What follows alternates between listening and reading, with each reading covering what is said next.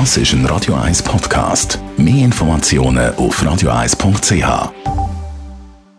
Espresso, Latte Macchiato oder lieber ein Cappuccino? Es ist Zeit für die Radio 1 Kaffeepause mit der Serafina Loginbühl. Präsentiert von der Kaffeezentrale. Kaffee für Gourmets. www.kaffeezentrale.ch Bevor es einen Kaffee gibt, muss man zuerst Kaffeepulver irgendwo herbekommen. Darum, Serafina, wie steht es um Kaffeemühle?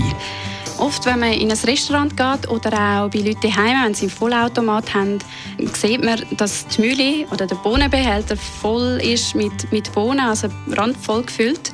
Und die sind schon mehrere Tage da drin. Und wenn es dann auch gerade mal warm war im Raum, dann tun sich die Kaffeeöl richtig an den Bohnenbehälter ansetzen.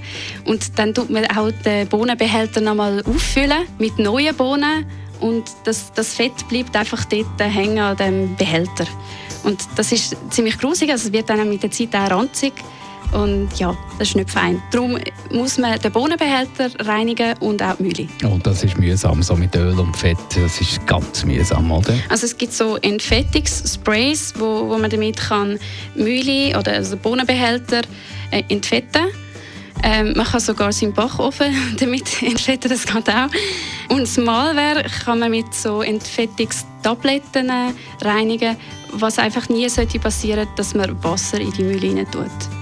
Dann haben wir total Schaden. Serafina, gibt es weitere Tipps, wie man mit der Kaffeemühle und Kaffeebohnenbehälter am besten umgeht? Ähm, man sollte eigentlich nur einen Tagesbedarf in die Mühle einfüllen, nicht mehr, weil der Kaffee wird halt alt. Sobald der Kaffee Kontakt mit Luft hat, wird er alt und man sollte eigentlich den Kaffee möglichst lange in der Originalverpackung lassen. Und für die Reinigung ist es natürlich auch einfacher, weil dann kann man, wenn dann die Mühle mehr oder weniger leer ist, kann man auch mal den Bohnenbehälter wegtun und den reinigen. Die Radio 1 Kaffeepause, jeden Mittwoch nach der halben Zehn, ist präsentiert worden von der Kaffeezentrale. Kaffee für Gourmets. www.kaffeezentrale.ch